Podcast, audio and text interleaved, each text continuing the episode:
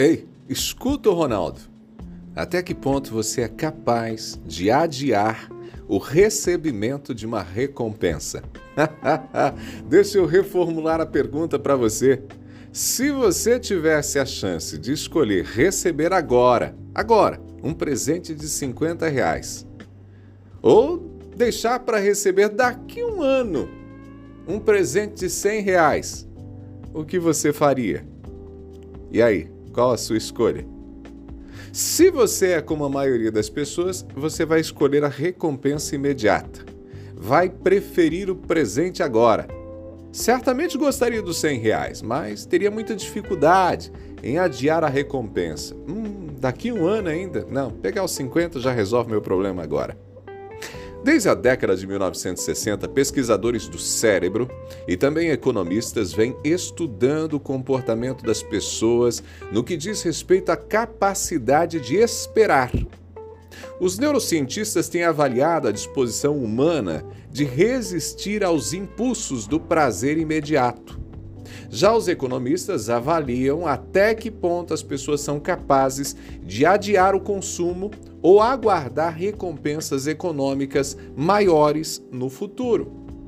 E esses dois grupos de estudiosos já entenderam. As pessoas abrem mão de uma recompensa maior para ter acesso imediato ao que desejam. Há muito tempo os pesquisadores sabem disso.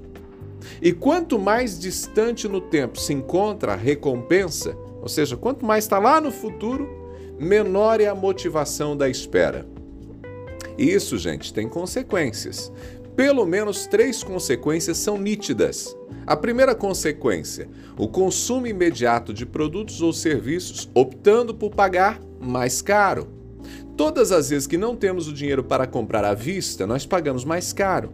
O parcelamento frequentemente traz juros embutidos. Em alguns casos, os juros podem representar um acréscimo substancial. Um exemplo: se você quer comprar agora um carro zero, não tem o dinheiro para isso, ao fazer um financiamento em 60 vezes, você pode pagar o valor de dois carros. E ao final das parcelas, ainda vai ter um carro velho pelo valor de dois carros novos. Outra consequência: a necessidade de gozar os prazeres imediatos leva a escolhas prejudiciais. Por exemplo, entre consumir açúcar agora e restringir o prazer do açúcar com expectativa de uma vida mais saudável no futuro, muita gente prefere o açúcar agora a apostar em mais saúde num tempo ainda distante. Afinal, quem pode garantir, né, que realmente vai valer a pena ficar sem o açúcar? Então, vamos no açúcar agora. Mas há uma terceira consequência: desistir de algo importante por não vislumbrar os resultados futuros. E aqui existem inúmeros exemplos. Eu vou citar alguns para você. Tempos atrás eu tive uma aluna que estava muito atarefada pelo trabalho. Ela queria desistir para ganhar um bônus no salário e retomar no semestre seguinte para seguir com a faculdade. Ou seja, aquela aluna estava atarefada e ela queria abrir mão da faculdade para ganhar um bônus no salário e aí só retomaria os estudos no semestre seguinte. O dinheiro era o benefício imediato. A formatura em menos de um ano era a recompensa de longo prazo. Eu insisti para que ela escolhesse a segunda opção. Apesar de um pouco contrariada, hum, ela me ouviu, optou por abrir mão do dinheiro imediato. Meses depois, gente, a empresa dela perdeu o maior cliente. Várias demissões foram feitas, entre elas a jovem da nossa história. Porém, com diploma na mão, formada em duas semanas, ela conseguiu recolocação profissional.